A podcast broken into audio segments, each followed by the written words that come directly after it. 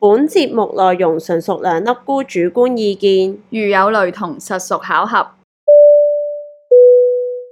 Welcome on board！歡迎收聽咕咕咕 Live，我係大姑，我係細姑。咁今日咧，我哋就諗住講一個大家都應該會好中意聽嘅話題啦，就係、嗯旅行啦。咁我同大姑咧，其實都一齊去咗好多地方嘅。咁但係我哋最深刻嘅地方一定係去宿務咯，菲菲律賓宿務。我哋喺七年前嘅時候咧，誒三月度啦，我哋應該係見到張機票好平，嗯誒仲要係廉航啦，搭一架我哋從來都冇搭過嘅士杯 airline 啦，嗯，見到好平，跟住我哋就喳喳買咗啦，跟住買完之後好似係兩個禮拜之後，我哋就上咗嗰班機咯。其實我哋好大膽，因為嗰陣時係真係喺菲律賓人質事件之後啦，嗰陣時仲好似係黑色旅遊警示定係紅色，總之啊係有旅人旅遊警示嘅情況下，我哋都去咯。大家原諒我哋當時年少輕狂， 即係我我唔知點解當時去，你而家問我去唔去，我唔去啊！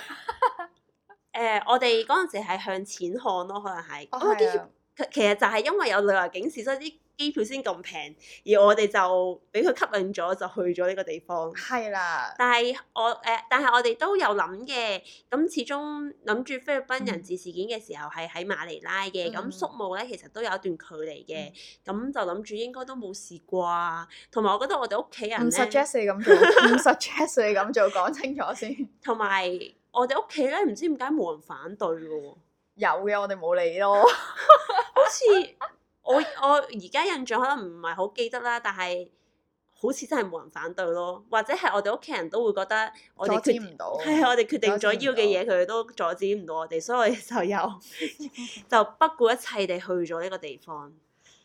咁但係開心嘅，同埋真係好難忘嘅啲回憶。因為嗰陣時好似係睇遊記嘅，同埋嗰陣時係有 I G 呢樣嘢，但係唔係個個都睇住 I G 嗰啲打卡地方去、嗯同一個嗯嗯地方去擺同一個 pose 去飲同一杯嘢咯。係誒、呃所以真係誒點解呢？我哋會話呢個係最深刻嘅一個旅行啦，係因為所有嘢都所有嘢都係用心去感受咯，即係唔似而家。嗯我哋真係去為咗影個打卡點，even 嗰個景點其實淨係得嗰樣嘢嘅啫喎，嗯大家都會去就為咗影嗰張相。同一張相啊，同一個角度啊，係啦，咁但係我哋嗰陣時去就真係除咗睇啲 blog 啦、寫嘅遊記嗯之後啦，其實所有嘢都係我哋自己去體驗、自己去發掘咯。同所埋以嗰陣時相，所以嗰嗰陣時相全部都唔係好靚。唔係㗎，我覺得好靚㗎，我帶咗我部單反去影相哦係啊㗎。 我有嗰同埋嗰陣時係真會多啲心機去睇下點樣影啲靚相咯。啊 嗰陣時我哋都刨 blog，即係未出發興奮咗好耐，跟住係先去咯。即係而家好似係出咗發先咯。係出咗發，跟住先再係睇啦咯。依家就會係，唉，去到機場之後先至再睇嗯去邊啦，即係冇咗啲事前要做功課嘅感覺，我覺得係而家好懷念以前嗰種心。我覺得成功感係細咗好多嘅，即係嗯我哋咪中意睇好耐，跟住去到嗰度就好興奮嗯咯。嗯嗯，依家就變咗誒、人大咗就懶咯，係懶加覺得哦咁去旅行容易唔咗，想用腦啊，同埋嗯，同埋去旅行容易咗，係啊同埋或者定係我哋翻工因為辛苦，所以想純粹係想喺一個地方休息下。嗯即係唔係話唔體驗到，唔係話唔 explore，但係啊就嗯想休息下，唔想諗啲咩行程去做，逼自己去完呢個景點，再去另外一個景，另外一個景點咁樣。而家真係唔想再用咁多努力啊，去做呢樣嘢。想俾錢，如果可以搞掂就搞掂。諗下我哋之前四個人去旅行，我哋都好中意俾錢搞掂啲嘢。我唔中意㗎，係，我我知你佢哋俾錢搭的士，之後咧每次投票，投票搭的三比一，士，三比一。我永遠都係 冇得 say，冇得 say。唉，咁誒、我記得啦，我哋去到，因為我哋係搭 Red Eye 機啦。哇！我想講嗰架飛機咧，真係逼唔到啱不你啊點。錯，其實佢係比 UO 更加逼咯，佢係我坐過最逼最逼嘅嗯 airline，因為你 UO UO 雖然都係廉航，但係啲位咧其實我覺得都係闊嘅。嗯，但係誒士杯 Pacific 咧，我係翹腳咧，我係打側晒成個人，我先至翹到只腳，仲要翹完之後 坐唔翻正啦，你係喐唔到啦，哇！真係好辛苦。同埋佢嗰日機，好似去到係凌晨四點幾，嗯其實天都未光。我唔明點解嗰陣時我哋夠膽去一個即係叫發展中嘅國家啦年少輕狂。係真係，但係嗰陣時，你知唔知嗰陣時？我諗廿年前，嗯，其實誒、呃宿務係香港人好多香港人中意去㗎。馬尼拉即係人質事件啊之前啦，係好、多人都中意去宿務㗎你嗯真喎。係唔知呢個因為誒，咁、我有個 friend 咧，誒、嗯以前我諗小學小學嘅時候啦，佢哋屋企咧差唔多每年都會去宿務嘅。哦，我以為香港人最中意去泰國，所以我就冇諗過菲 律賓呢個地方咯。係以前係真係好多人去嗯宿務㗎，好、多香港人去，但係到後尾誒、呃可能泰國就冒起咗，咁大家嗯就去泰國多，咁同埋加上嗰件事啦，咁就而家嗯更加少人去咯。但係以前真係好多人，我哋去到嘅時候，最多係日本人同韓國人咯。係所以啲當地人成日對住我哋就講日文啦，或者係講韓文 嘅，細姑去到係女王啊喺嗰度。係佢哋好中意我，唔知點解。 係咁，我哋有一次去玩浮潛，我哋都唔係潛水，玩浮潛，哇係咁話要 marry marry him marry him 咁樣咯，笑 死！係佢係咁叫我嫁俾佢，唔係本身終於咧就係嗰個人係咩啊？嗰個我哋因為浮嗰個潛。人係哦，我哋浮潛係咪一架船有幾 group 人㗎一齊去？啊，好似係係好似嘛係好似係然後落到去應該係有個教練會 mon 住我哋，嗰個唔有誒、呃船家船家你，聽我講嗰個仲要唔係我哋嘅教練，啊係啦嗰個唔哦知係邊個嚟嘅。然後要我嫁俾佢嗰個應該係人哋條船嘅人哋嘅人嚟嘅係啊，嘅一個嗰啲可能揸船嗰啲人啦。之後咧佢唔知做乜嘢走過嗯嚟撩我啦，其實我佢 睇唔到我個樣，我仲哇我其實我戴住浮潛嗰嚿嘢嘅喎我就覺得咁樣都靚，哦咁樣 OK 都靚。 thank you。然 後佢係我哋我即係我同大姑一齊誒、呃浮潛緊嘅時候啦，之後佢唔知做咩拉開咗我，嗯之後佢係捉住咗我啦，之後但係我又勁游遠咗去，即係游遠咗咯，即係我勁緊張，仲要佢係咁要我除嗰個救生衣啊！浸 死你！但係其實佢好似係捉住我嘅，佢唔知拖 住佢拖住我係嘅啊，但係佢想我除咗個救生衣，所以我潛落去睇。撳你個頭啊 落去。點解佢要幫我做人工呼吸係嘛？唔係，我諗起我而家聽過都係有啲危險，但係嗰刻我係好開心。係啊，佢仲要影相啦，影我哋兩個。唔係，跟住我仲要同其他啲細路仔側邊話 Mary him，Mary him 咁樣咯。係啊，係啊，係啊，係。以後 唔係，如果同我去旅行，我見到你俾人帶走，我唔會覺得好危險，我覺得好好 開心，好好笑。誒，但係即係菲律賓人，我覺得都好熱樸情啊！熱情、熱熱情情同 熱情同埋，我覺得都好樸實嘅，即嗯係佢哋生活好簡單咯。我覺得誒、你講啦，你記唔記得我哋喺士杯你話搭車啊？冇話真係有人拍窗係咪？嚇佢拍窗做冇冇我唔咩記得咗唔係話要錢咩？定係呢哦個呢你個有幻想出嚟㗎？唔係唔係唔係，呢個係我雖然我講 我哋講就講話冇睇過，即係冇睇過要有啲咩留意都照去咗。但係嗰陣時好似我哋都有睇過有啲人嘅遊記講會發生啲咩事，就係、你搭的士嘅時候有人會敲窗，跟住然後打開你個門就攞走你啲嘢，係咩？係啊。但但係嗰啲係揸電單車啊嘛，咁、其實有的士司機係唔會為咗哦嗯佢而停低，或者為咗你同佢哋拗，因為佢哋有機會係一伙，所以我哋都有睇嗰啲危險嘅嘢。哦呢個係 touch wood 冇發生過，我哋有哦曾經睇過嘅嘢咁樣咯。哦。我記得我哋有一次咧去咗喺誒市杯有個地嗯方咧，唔、知行去我哋唔知行去邊啦，係咪經過啲藥房定咩？你見到個細路仔好似好慘咁樣啊！啊！你你好似真係走咗去俾。錢佢咯，其實唔應該俾錢佢，不過我唔知唔俾錢佢可以點樣幫佢，因為佢唔識講英文。即係佢嗯佢可能同我講佢除咗錢，佢有啲咩需要我。我諗我幫到嘅，我一定會幫咯。但係嗯因為我同佢講英文，佢唔識答我啊。嗯咩啊？仲有一個啊，仲有一個小朋友瞓咗喺度嘅，你記唔記得啊？嗯跟住然後咧，我想走過去，跟住你話：哎呀，唔好啦，走啦，走啦，走。但係我唔知，因為我唔知喺我心目中佢應該係真係，我唔知佢唔舒服真。係有啊需要。嗱，我唔知佢係唔舒服。暈低咗定係瞓咗喺度咯，因為佢係瞓咗喺一啲嘢嗯度嘅，即係我個心係覺得佢一係就攰得滯咁、嗯樣。咯，咁係咯，但係到最後就你睇下唉幾好，我遇到 啲危，見到啲危險嘅時候，其實我係會拉你走噶咯。我遇到啲有機會危險嘅嘢，你好啊開心。 冇乜危機意識啊，真係。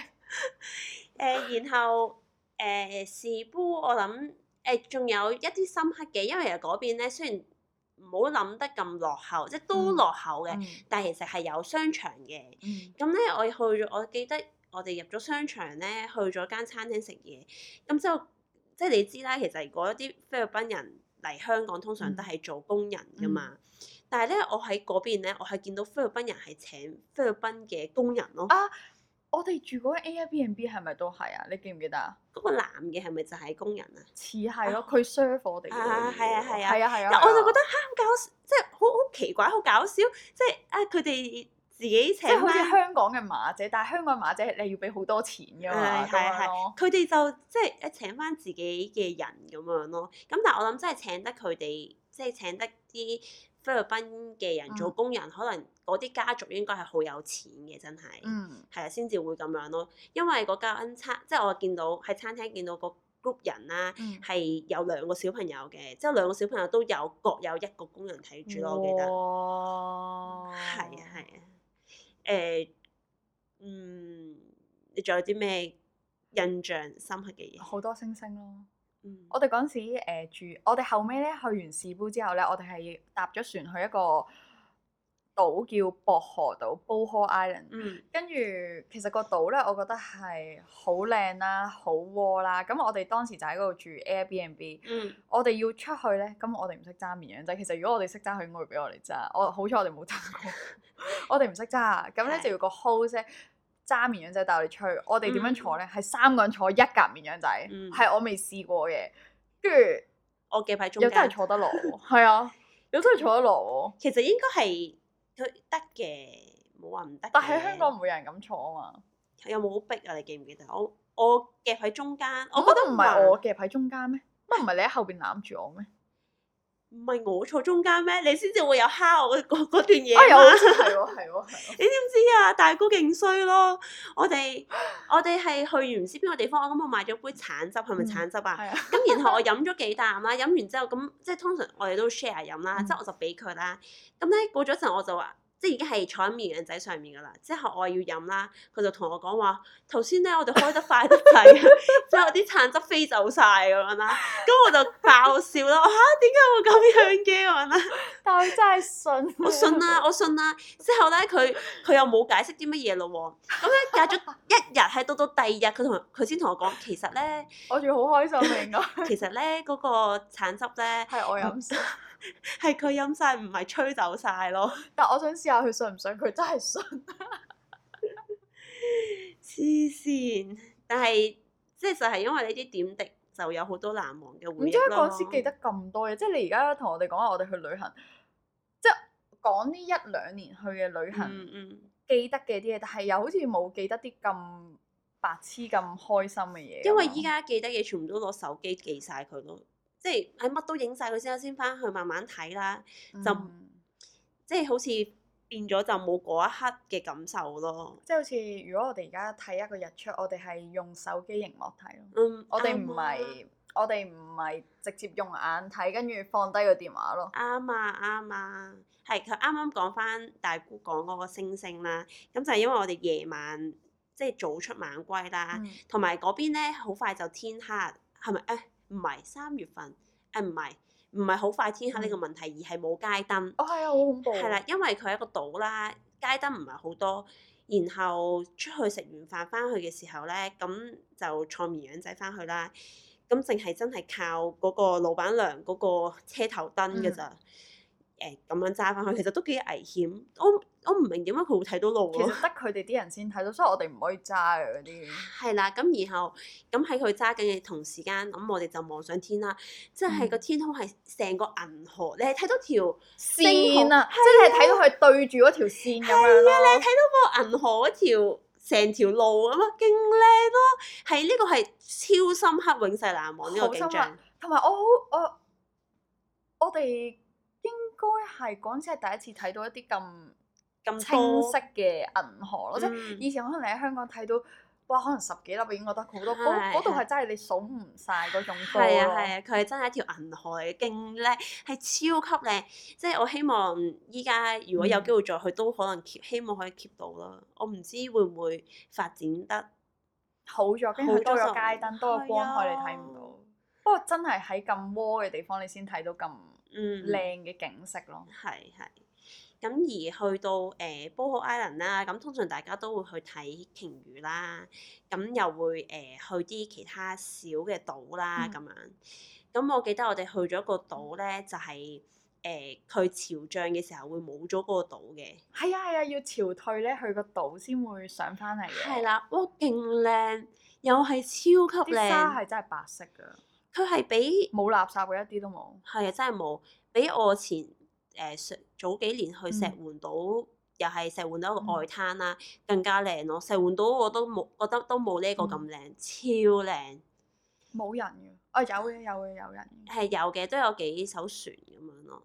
之後仲有啊誒誒嗰啲船家又好識得做嘅，佢知道用啲咩擺咩 pose 啊，嗯用啲係咁叫咩佢相執起啊。啲海星啊，唔係係佢佢佢執㗎，佢執佢擺好粒海星叫我哋跳咯，定唔知叫我哋舉手咁係樣即係用扮嗰啲托住個係海啊星即係嗰啲咁樣。錯覺嗰啲相。嗯之後我覺得啊都幾幾特別嘅，雖然嗰下會覺得誒咩、事啊， 唔係因為佢係咁叫我哋擺啲好靚嘅 pose，我哋嘅心入邊係啊咁靚唔想擺啊咁樣，但係佢係咁叫我哋擺咁係樣啊咯。但係佢哋都係正正因為想攞啲多啲 tips 咯，其實都但我唔知嗰陣時我哋知唔知要俾 tips 咧，即係可能你知兩個靚妹咁，我唔知要俾俾 tips，所以佢走係咗啊，我唔知有冇俾啊有啦，我哋由落車成個 trip 都不停俾俾 tips。 tips 啊你咁樣講，其實有係有俾 tips 佢嘅。跟住我哋仲去咗去咗個叫朱古力山嗯咯，係好出名嘅喺 Boho Island 呢個係最後最尾嗰日，係啦，我哋最尾嗰日咧就阿啫喱仔就係我哋嘅司機啦，我哋嘅司機我哋勁中意佢，跟住咧就帶咗我哋去 Boho Island 啦，嗯喂唔係 Boho Island，帶咗我哋去睇誒、day 呃 tour day tour 啊去睇個朱古力山啦。其實嗰度我想講個朱古力山好似冇冇外國人，得我哋咯，誒嗯好似係好似冇乜外國人，去好多 local 去咯嗰、個朱古力山。誒呃就我唔唔記得唔記得，跟住我哋就仲去咗，但係、啊哦我想補充一下，我哋因為三月尾四月頭去咧，個朱古力山唔係朱古力色嘅。嚇係咁綠平時係咩色啊？真係朱古我力哋色啊去會我哋去嘅時候係綠色嘅，好多個細細個嗯小山丘咁樣啦。咁、但係正常應該旺季或者應該係朱古力山嗰個季咧，佢係嗯真係變咗啡色㗎。朱古力山個鬼係幾時 啊？大家自己 search 下，唔 唔識點形容嘛？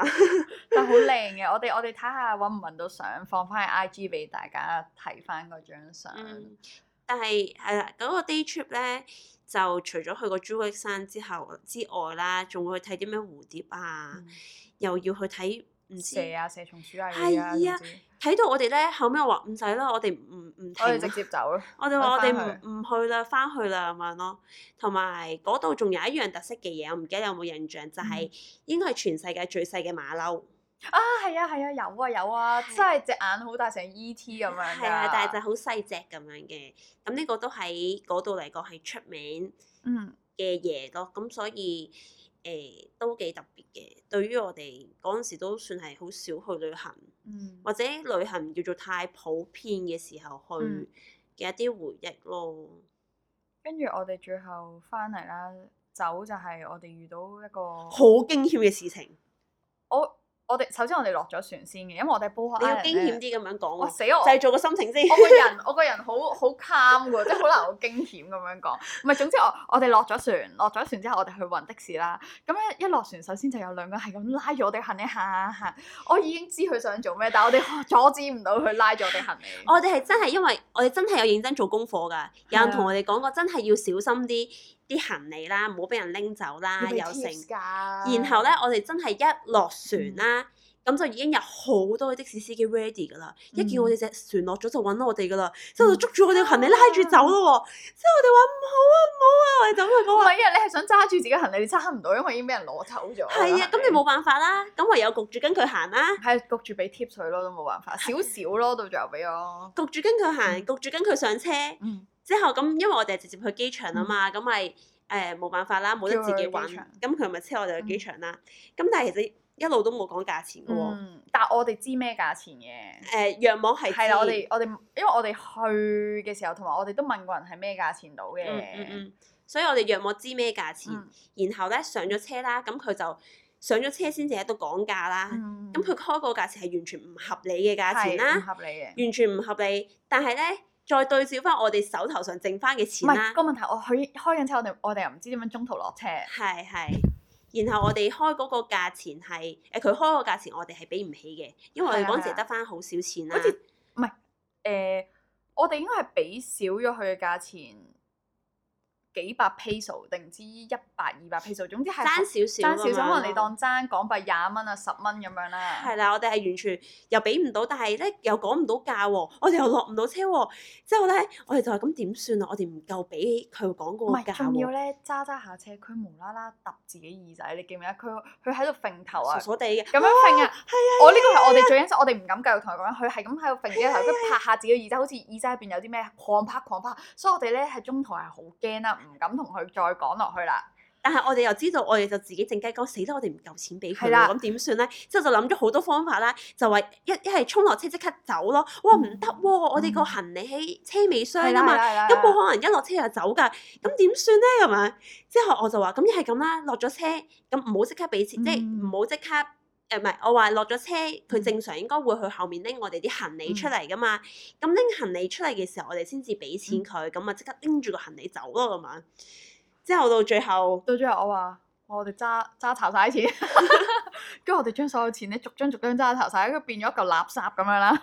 跟住然後一落車攞完個行李之後，成扎垃圾推俾佢，跟住就即刻跑走咗咯。跟住然後咧，最慘係去到機場嗰啲職員啦、嗯嗯啊就嗯，過嚟拖行李啦，咁嗯就啊，終於去到機場 save 啦，咁係樣啊安係全啊啦。係啊！屌，到最後佢都問我攞貼士， 我哋真係將手頭上所有錢俾晒個的士司機啦嘛。真係一蚊都冇啊！當地嘅 peso 一蚊都冇，到最後我就俾咗張港幣十蚊佢，仲要唔知咩係港幣十蚊，我話得啦，多過你唔知幾多 peso，我真係冇錢啊，大佬 啊！然咁後咪即係你諗住機場安全，但係機場都仲要俾佢掠多我十蚊我咯。哋由頭俾人呃到尾，呃 tips 都唔係嘅，誒都唔可以叫呃嘅。唔係咁，我最後冇錢啦，你就呃 我。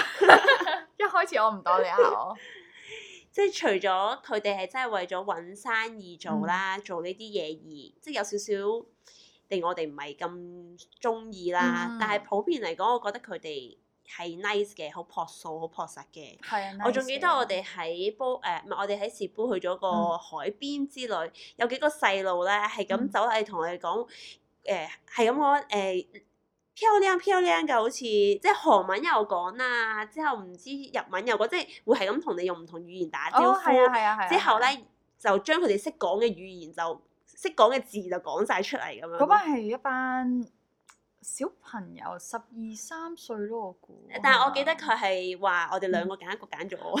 佢勁受歡迎咯，喺菲律賓，個個都以為佢係韓國人啊！我要我要留喺菲律賓發展啊！睇嚟，我我忽然間諗起一樣嘢，嗯，我哋嗰陣時咧，我我哋喺菲律賓，哇！而家講呢啲咧好恐怖，因為咧我記得嗰陣時我哋喺菲律賓士姑間酒店，我哋去游水啊！你記唔記得個泳池側邊係啲乜嘢？你記唔記得有有一個生物係咁喺我哋泳池嗰度飲水？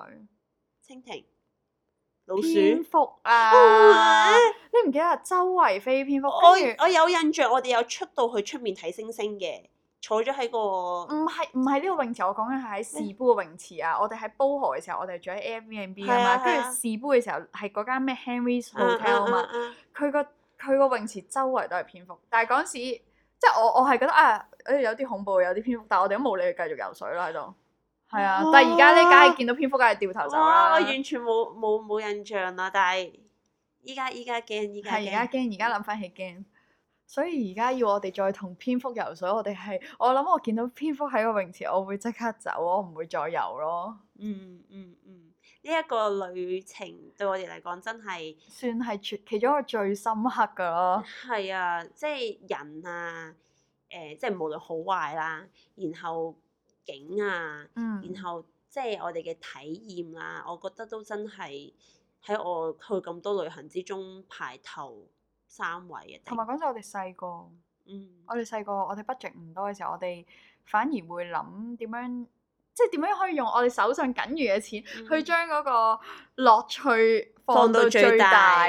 咁所以做完嗰樣嘢係好有成功感嗯嘅。希望大家都可以揾翻呢一種咁清潔嘅旅行嘅初心初心係啊係啊，咁大家都成年冇去旅行啦，希望有得去嘅時候，大家都可 以用翻呢種心態啦，即係唔好成日俾電話啊，即係一啲科技嘅嘢去控制住我哋咯，哇，好難啊呢個，唔唔帶手機去。係啊係啊， 唔我諗如果 touch wood 咧，去嗯去下旅行個電話唔見咗，可能就可以體驗到哇啦。喊啊！即刻咩啊！我我咪話我喺我咪早排去旅行，中間個電話壞啊咗，其實我好唔安樂，不過又接受咗，覺得啊都幾開心啊，冇電話用咁咪做下其他嘢咯，咁樣即即係係專多心啲旅行同啊。同埋多啲同朋友傾偈咯。即咁係要你個 friend 個電話都爛咗先得，如果唔係得一個電話都係唔得。